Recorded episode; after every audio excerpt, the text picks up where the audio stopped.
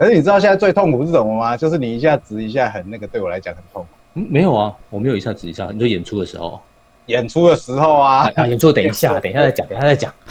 好，不要现在讲就对了。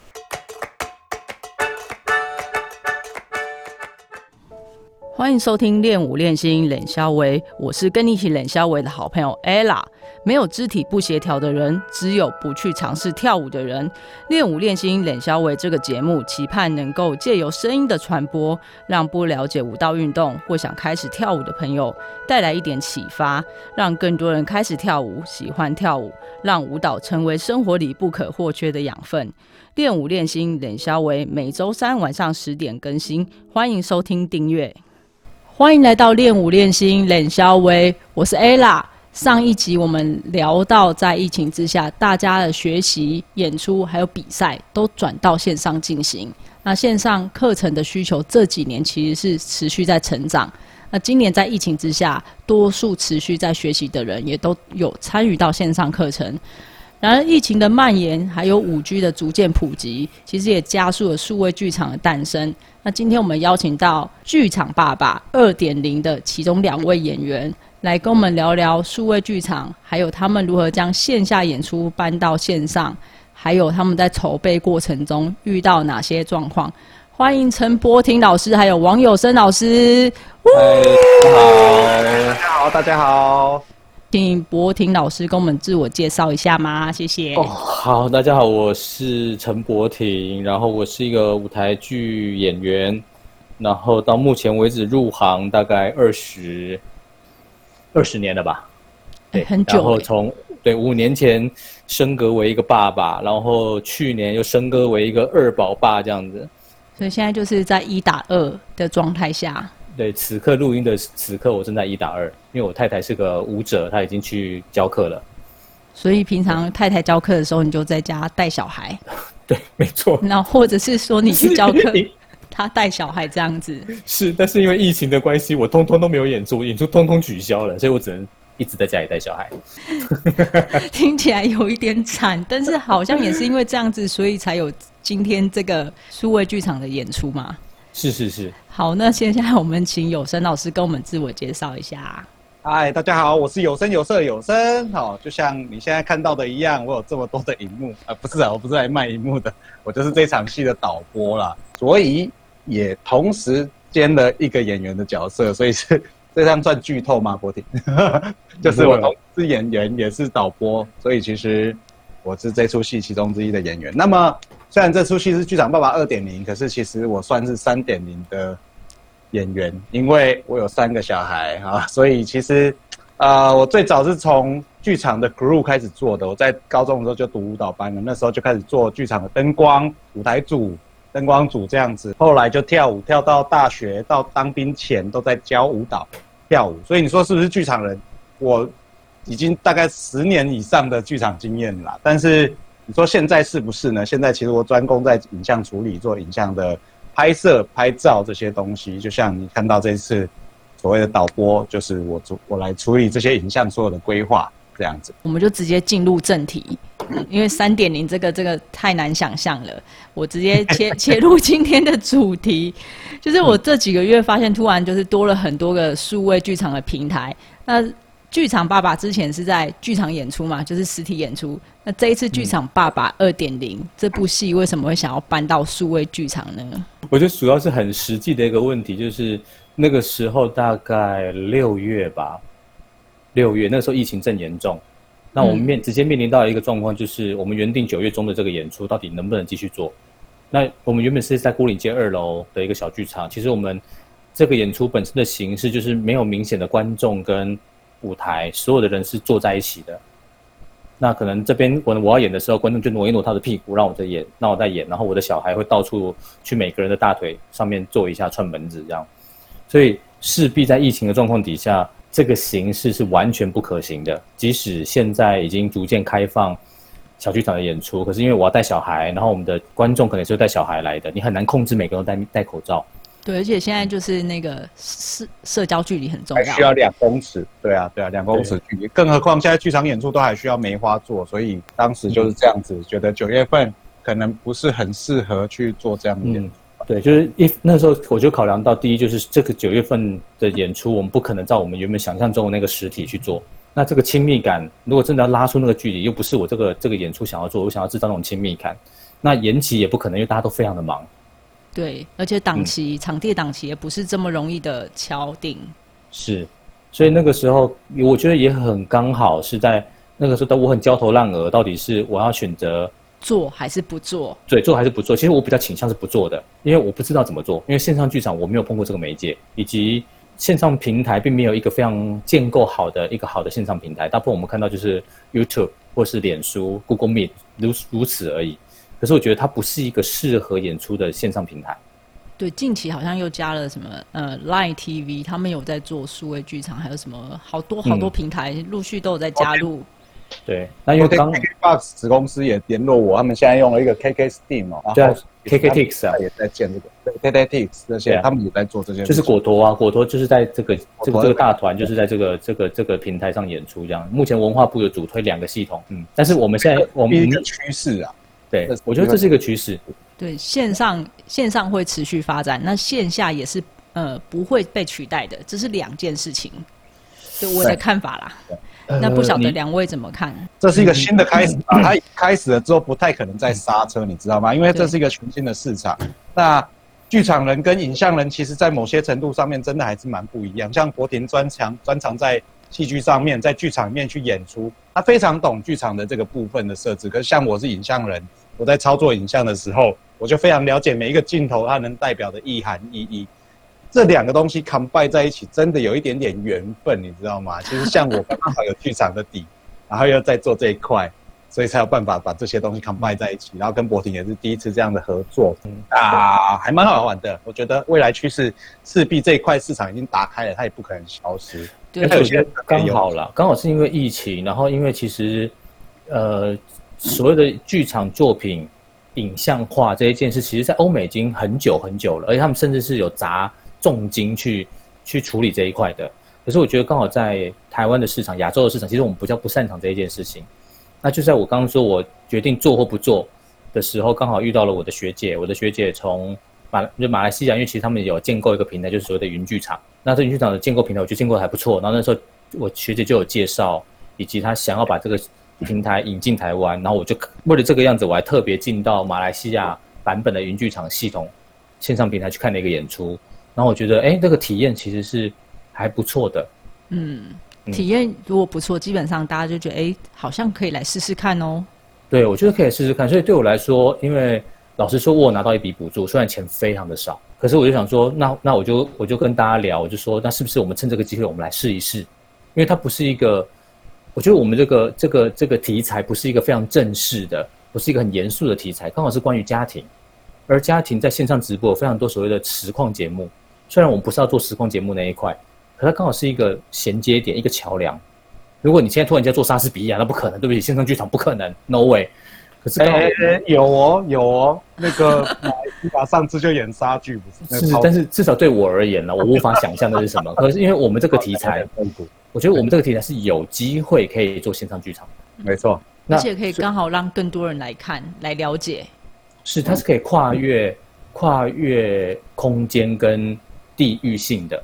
否则，我们到时候其实，在台北演出，我的观众群一定就是台北人，你不可能有其他地方。可是，呃，有了这个线上剧场，其实可能可能会有十个国家的华语区的人都可以进来看。对，就是这也是线上剧场现在的魅力。马来西亚他们上次演出，十九个国家的人来看。是吗？十九个，十九个都是讲华语的人吗？还是他们华语跟英语都有？所以他们是以华语跟英语节目为主。对，马来西亚的这个平台当初是这样子，现在演出变成无国界。对你甚至可以这样来讲。那我们现在聊聊说，哎，你们当初为什么想要做？最早最早你们为什么想要做剧场爸爸？顺便跟我们介绍一下剧场爸爸这部戏。其实最早啦，最早为什么会有一点零的发生？其实是起因是很很很很简单的，就是。某一次，我在一个工作的场合，然后那那时候我们现场大概有四五个男演员，然后我们大概在同一个时期都生小孩，呃，中间放饭回来休息的时候，我们四五个人围在一起，我们聊天的内容是你们家用哪一个奶粉、尿布，那接下来托婴的状况怎么样？抽签怎么样会比较好做？别的女演员走进来，她看到我们这一群男人在聊这个话题，她觉得太神奇了。太好笑了，不是通常都是妈妈在聊吗？对，可是我们这群爸爸在聊，而且很有趣是，我们这一群所谓的剧场爸爸们，其实几乎都是小孩的主要照顾者。哎，真的很不一样，通常都是妈妈哎。对对对，大家想象都是妈妈，所以那个时候就让我觉得，哎，蛮有趣的。我觉得这是一个没有人开发过的事情，没有人说实在话，从来没有人在乎爸爸在想什么。而且我们的上一辈，其实我们上一辈的表演者是不太生小孩的，刚好到了我们这一辈，突然间表演艺术圈，不管是舞蹈圈还是戏剧圈，突然间一头拉骨生了一一坨小孩出来，都都可以组舞团的，你知道吗？哦，差不多，对我知道很多老师就生了两个、两个、三个，对，就大概在这五这五六年间。在五六年间，突然间冒出了十几、至少二十个，舞光舞者群就二十个小孩出来，这样子。就是你的周围朋友多了好多小孩。嗯嗯，我觉得这是一个起因。但我觉得第二个第二个原因是怎么讲？因为我是做从事戏剧表演的，我们常年其实我们习惯使用剧场去表达一些自己的想法，甚至即使现在是在演一个希腊悲剧。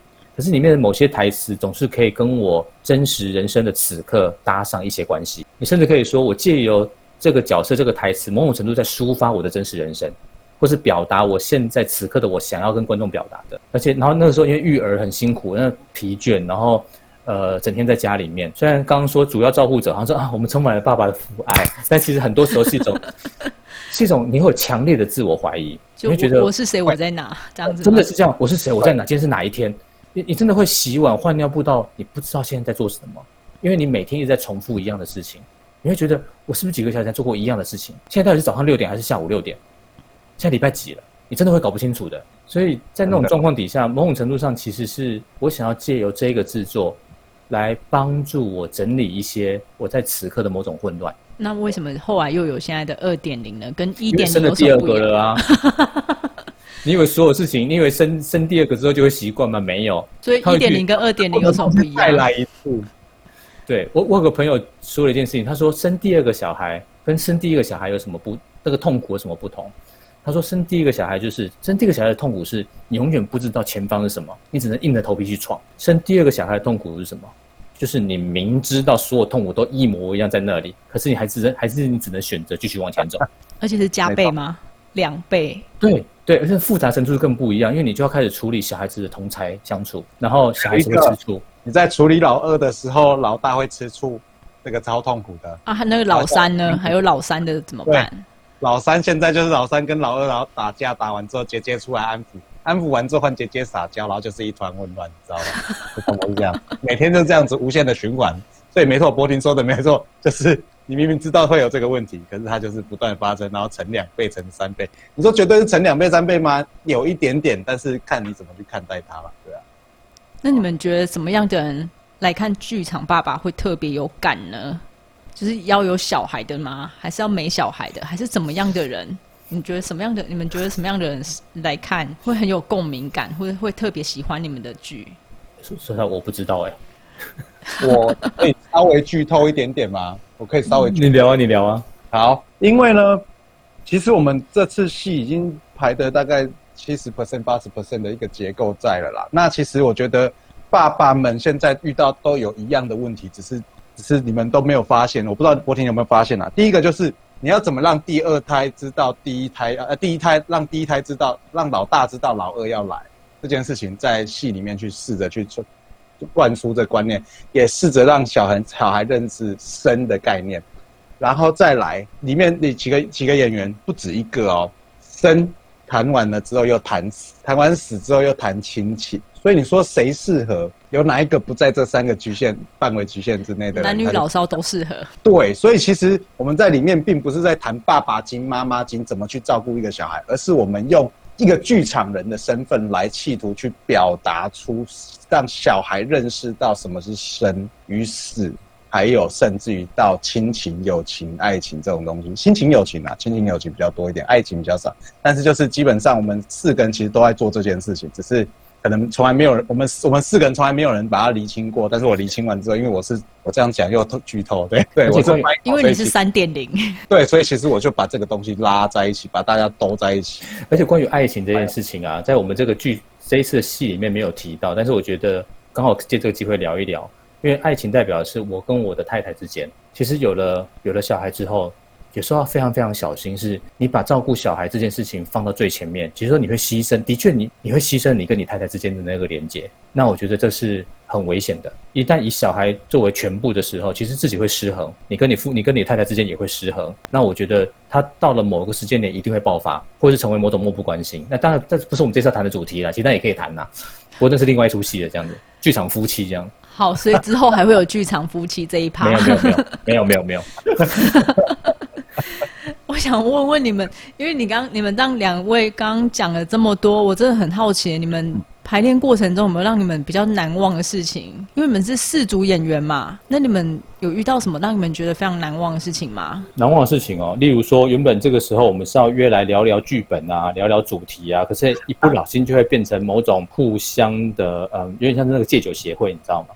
就开始啊来呀，干了一杯啦，这样子吗？对对对对，我记得我们我们 劝演员说，你不用担心，我都生三个，你生男两个，你想生第三个没有问题，噼噼啪啪的，然后就变成一群爸爸在聊说啊，对啊，你看大家互相勉励，互相加油，然后哎那该怎么办这样子，诸如此类这样一直发生，还蛮好笑的，这还蛮好玩。所以你们很多时候其实不是在聊你们要演什么，是在聊爸爸经。然后还有生活的困顿。其实，因为我觉得这件事情是被被绑在一起的。我觉得所谓的线上，所谓的线上工作或线上开会这件事情，就是它跟我们的真实人生密切度太高。以前我有带小孩，所以我出门排练，某种程度上对我来说是一种放假。我暂时从爸爸的身份放假，对我可以专心坐在排练里面，而且完全隔绝。但是现在在线上，我的小孩就在旁边，又不是因为此刻我小孩亲爱的小姑姑在家里，我的小孩现在就坐在我的这个地方，他就坐在这里。他就跟我说：“爸爸，你在聊什么啊？我也要听哎。”然后过一会儿，他觉得很不爽，我们都没有在讨论他，我没有跟他讲话，他就会开始生气，对，开始打电脑，啊，就冲走。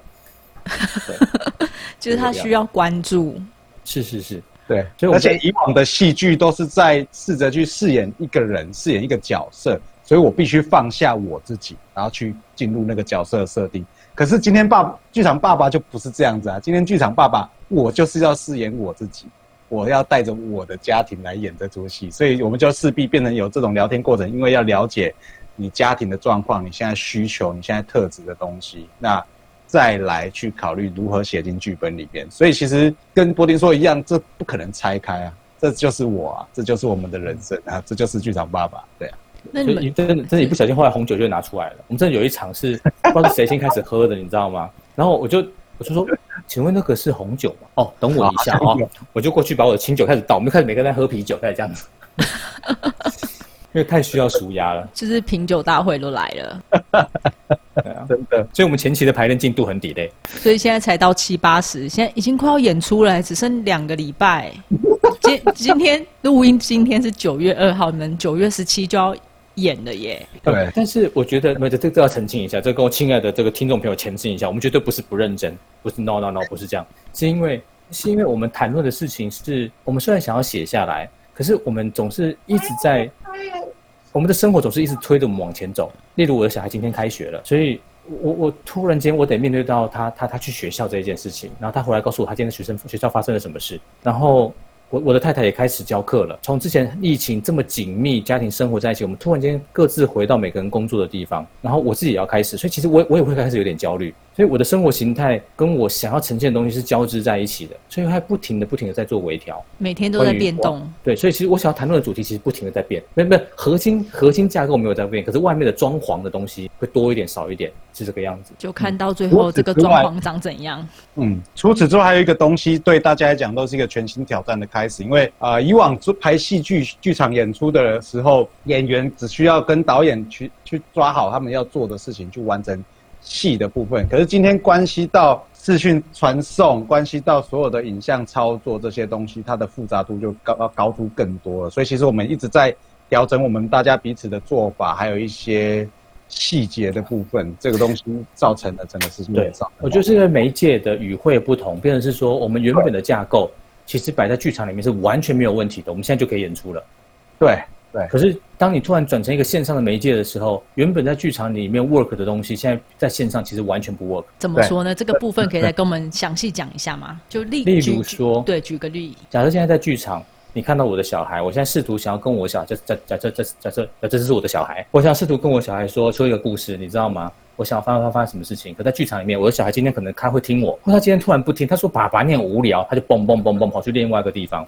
可是即使他跑去另外一个地方，我跟观众都还在同一个空间里面，观众会看到我，他拒绝我了，他跑到另外一个地方玩，可是我们的关系都还是连接在一起的。可是今天在镜头前面，当他离开我了，他就真的离开我了。大家就看不到了。对，观众不会感受到我跟他的连接，只会感受到我的我的惊慌失措。我叫你快点回来，我们正在演出。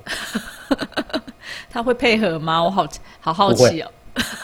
不会，不会，真的不会。该吼该叫就是吼就是叫的，对对。所以所以到时候我们就会看到，就是小朋友可能不受控制这样子。是，所以在在在演出现场，你看到小孩的不受控，即使他不受控制，其实小孩是最真实的。我们所有的表演老师都都告诉我们，绝对不要把小孩跟动物带上舞台，因为观众就不会看你了。但是你们这次带了好多小孩哦。是，没错。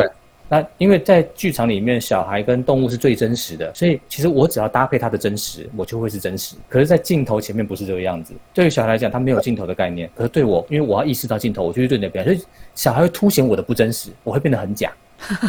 我怎么做都是假的。所以我们怎么去处理那个媒介的转换，其实是我目前遇到最大的困难，因为我们太。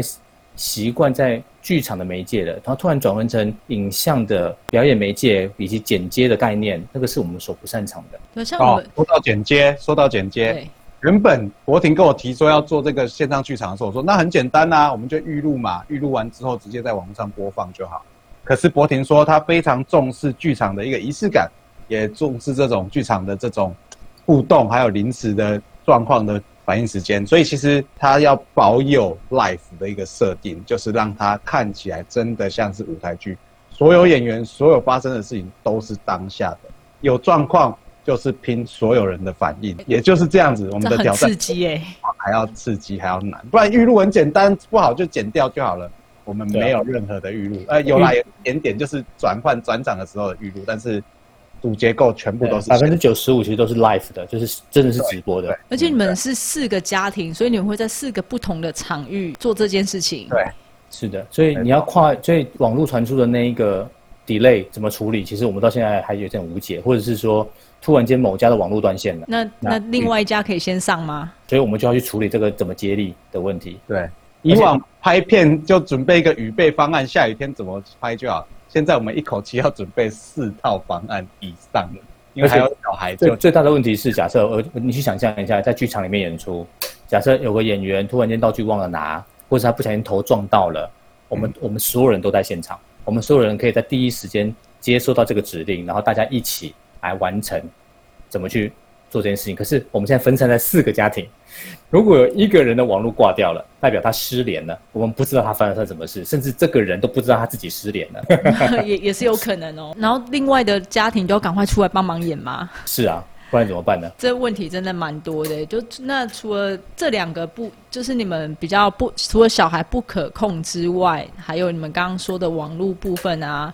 那像说是如果说比较没有摄摄影。人才，或者是说线上技术的人才，然后预算也不多的团，然后他们也想要做这方面的演出，想要做线上演出的话，可以给他们一点建议跟方向吗？哦，第一个建议很重要，非常的重要，请一定要仔细的听清楚。好，大家要听清楚，一定要去找有声上课。先先可以先看他的 YouTube OBS 的教学。没错，这是一切的基础。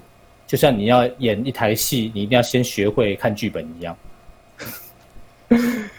没有，我觉得我觉得镜头语言呐，我觉得这是很很很直接的一件事情。当然，那对不起，刚刚有点半开玩笑，因为现在其实现在的年轻小朋友，他们对于镜头、对于 YouTube 直播，远比我们这些老人来的熟悉太多了。所以我不太可能教你怎么去演，但是我觉得很勇敢的一件事情是，你必须先去尝试。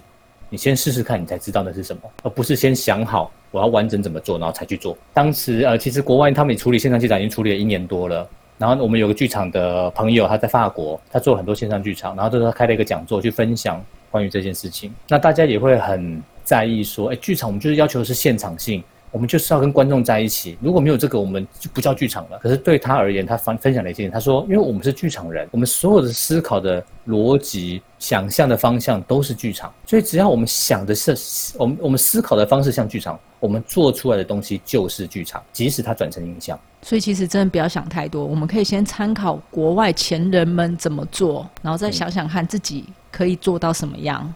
呃，甚至连参考都不用，你就是觉得我就是想这么做，那就做就好了。想办法做就对了。有一个点，而且其实有一个点，我们也是我跟另外一个导演一起说服了博婷这件事情，就是说我们今天已经是一个线上剧场的演出了，已经大家都知道是直播了，那它看起来有一点点手做的感觉，有一点点粗糙是没关系的，但是那个粗糙不要到烂，粗糙跟烂是不一样的。是真实，是真实。对，是真实，然后再来就是说画质一点点的掉那些没关系，因为关键是那些戏，关键是那些内容。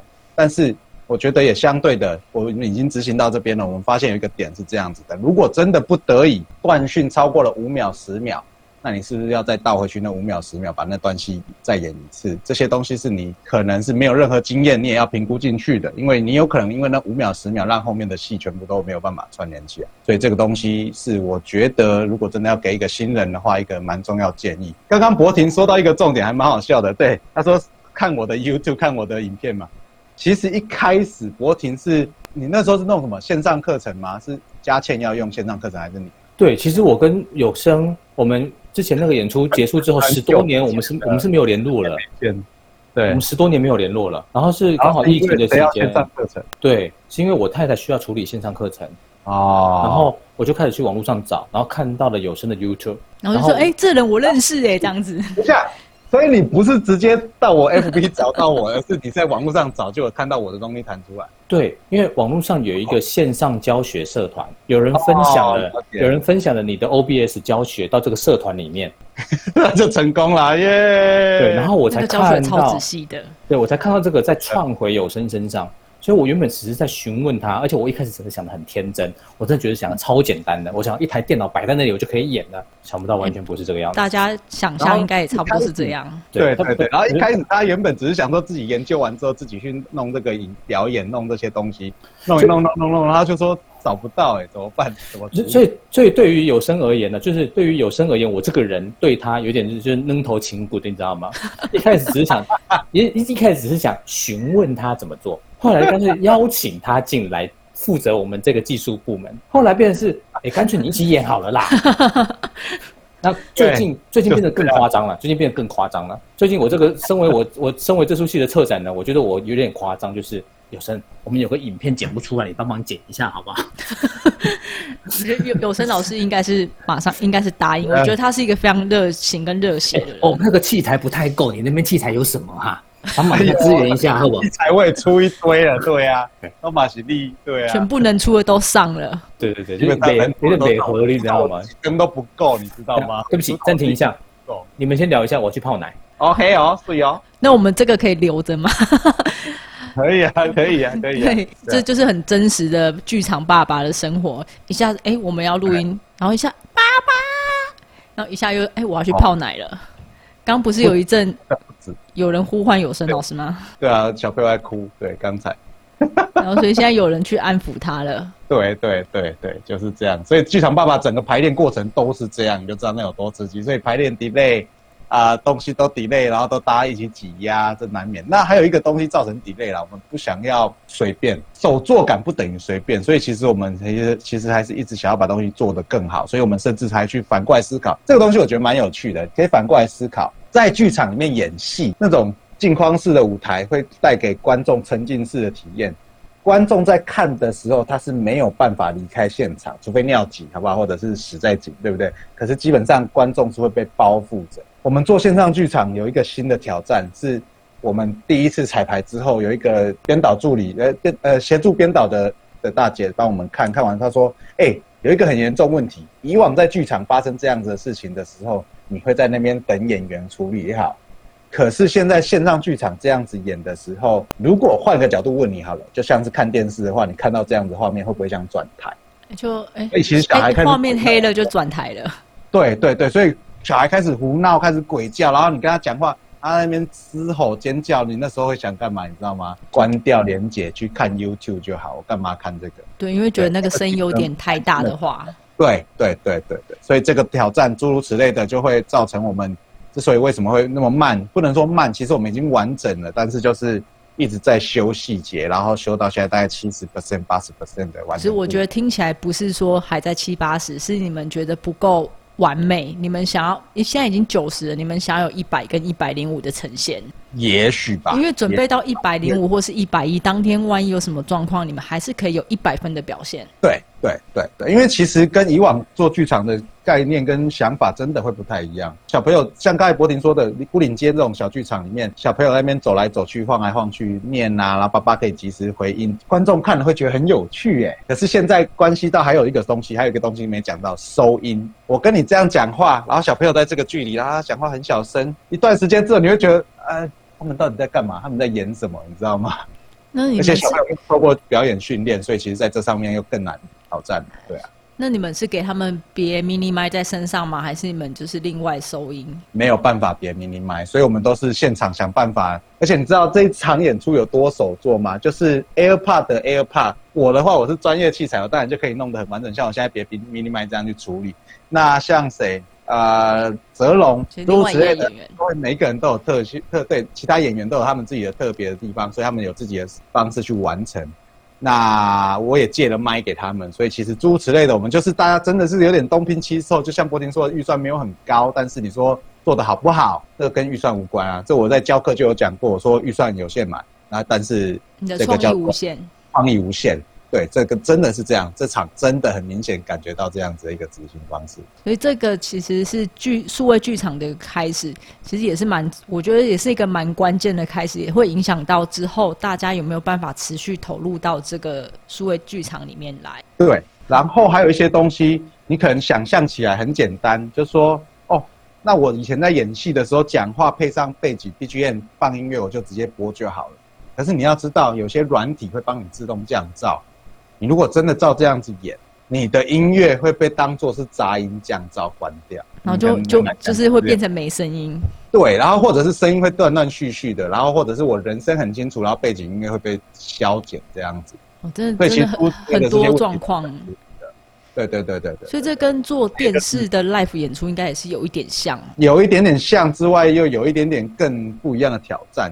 因为为什么呢？所以这博婷说的是听起来像开玩笑，可是真的。因为像我 U B 呃 O B S 里面，我就有教大家如何使用虚拟音源线等等这些技术，让你的音乐可以直接从电脑推播出去，这是不经过任何转换、消减而出去的。那那那，如果你没有这概念，你真的就傻傻傻想说，哦，那我就直接现场放音乐，你现场放音乐声音都会被消掉，这很惨。所以诸如此类的还蛮有趣的，这样子。所以想要做数位剧场。的人可以先去看有声老师的 YouTube 频道，可以呀。我我 其实也是看了，里面写讲的很详细，你一定要一个步骤一个步骤跟着做，做完之后呢，你就可以有很专业的画面出现。这是真的，对，不论你是演出或线上教学都很适用。这也是一个很有趣的概念哦。你哎，ella，你上过我课对不对？你看到我上课的结构，其实速度没有这么快，那么精准。为什么？因为上课我可以让你轻松一些，不用这么紧张，这么急。可是 YouTube，我如果用上课的节奏下去拍 YouTube 的话，很多人就不想看，因为我要的就是我的关键资讯啊。所以我的 YouTube 会成功，也不是意外的，是我计划之内。就是说。我就只丢关键资讯，然后我还做了进度条，诸如此类的，让它更适合想学东西的人观看，还做了章节，所以你在哪一个章节有问题都可以跳，诸如此类的这些设计真的还蛮详尽的啦。啊，毕竟我教学的原则就是说我没有要留一手，你想学什么我都教给你，但是也相对的这样，我用我的知识来换我的流量，这样子，这是我的目标了，对啊。所以现在也非常成功，也因为因为做了那个。YouTube 的教学影片，那博婷老师又跟你搭上合作的桥梁。对，昨天最扯的是那个 的子公司，他们打过来问我，他们也专门搞串流码的。他说他们试着要把 Google Meet 这些东西串流上去，结果发现音效上出了问题，他想办法解决这个音效的问题，结果就网络上找影片，殊不知就找到我的影片。然后我就说啊，真的假的？你们这么大的一间公司，你们的工程师，你们这些人在写 coding，我的。一个音效真的有办法解决你们的问题吗？他说他们也还在试，所以他们还不知道。但是他们自己在串会有 echo 啦，那所以其实还蛮有趣的。我没有想到我的这些影片竟然连大公司都有需求来做观看、来做学习这样子。所以你说成不成功？超成功，目前还不知道是吗？哦，好了，超成功就超成功。对，因为我也看了，然后我也是跟着做。但是虽然我后来还就是没有办法真的操作出来，但我觉得真的收收获非常多。我想问一下你们，问题都解决掉，对啊？对，蛮多问题都可以解决掉。你们的小孩之后也会渐渐的长大嘛？那你们之后会想要再做三点零跟四点零嘛？哎，我一开始会想说，哎，三点零、四点零应该是只说第三趴、第四趴，不是说生三个或生四个啊。所以你现在问我，我真的不知道哎。做完这次再说。哎，其实我我当然我我会觉得，如果有机会，如果说这个演出能够以这个这样的形式，就是以父亲的角色，一个剧场演员的角色，然后让我的小孩一起参与，我某种程度上是在用演出在记录我们写日记，对，嗯，而且同时这个演出也呈现出此刻的我们到底面临到什么问题，我想要谈论什么事情，我想要。我想表达什么事，我觉得这很重要。如果你没有想要表达的事，其实你可以不用做。所以，就如果没有什么太新的想法，就宁愿不做。对啊，因为不然你要这个媒介干嘛？像刚刚你前面之前问说，要给没有摄影基础的人，他们想做这个表演，有什么样的建议？我觉得最大的建议就是什么？就是你到底要说什么嘛？就是你就是你想表达什么？这这是这是最重要的事情。如果你没有想要表达什么，你你你不管换到哪个媒介，你都不知道你要表达什么。这其一，其二是像很多抖音或是 IG，你说他们出一个画面，然后大家好开心，点阅率很高，那是一种做法。